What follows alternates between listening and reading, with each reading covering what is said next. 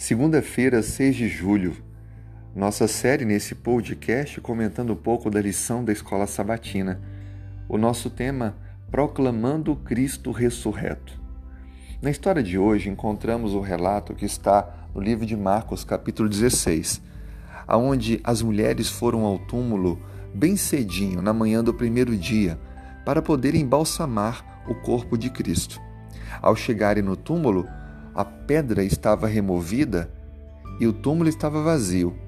Um anjo então relatou que Cristo estava vivo, havia ressuscitado. Ficaram perplexas, mas, vencidas pela surpresa, elas foram motivadas a testemunhar.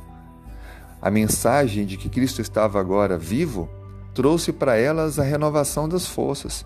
Foram tristes no caminho da estrada até chegar ao túmulo, mas agora saíram correndo para anunciar aos discípulos e a todos os outros que encontrassem: Cristo vive, ele ressuscitou. Que história maravilhosa! Elas não tiveram nenhuma preocupação ou dúvida com o testemunho que deveriam dar. Não ficaram preocupadas se acreditariam ou não. Elas simplesmente saíram e foram anunciar: Cristo está vivo. Hoje, tantas pessoas precisam ouvir essa mensagem. Cristo está vivo. Creia nele. Entregue sua vida a ele. Confie nele. Você hoje é chamado por Deus a proclamar que Cristo está vivo e mais, ele está vindo nos buscar. Ele reviveu, ele venceu a morte e agora está no último momento para que ele possa retornar e trazer para mim e para você a salvação. Seja hoje essa testemunha viva da volta de Cristo. Anuncie que Ele está voltando, de que Ele é real, de que Ele vive e que Ele quer oferecer a todos que nele crerem a salvação. Que Deus o abençoe, que Deus o use.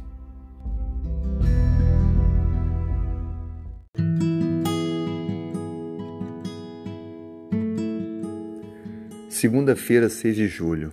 Se puder, feche os olhos para orarmos juntos.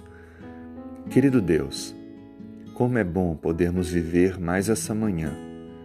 Obrigado porque podemos sentir a luz do sol, podemos viver por mais um momento a renovação da esperança, a certeza de que o Senhor está conosco e vai nos dar vitória.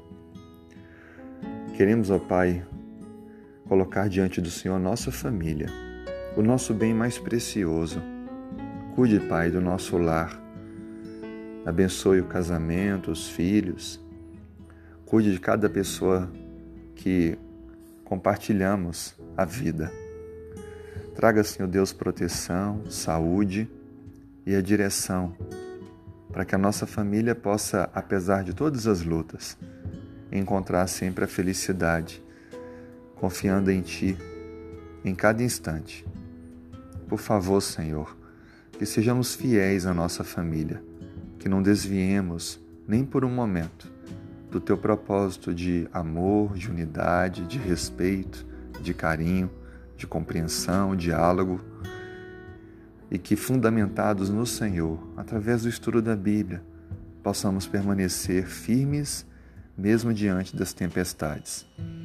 Dê-nos, ó Pai, nesse dia a sabedoria para tomar decisões, a força para avançarmos a caminhada, a perseverança necessária e o discernimento para percebermos aquilo que devemos afastar, porque poderá nos fazer mal. Nós oramos e te agradecidos.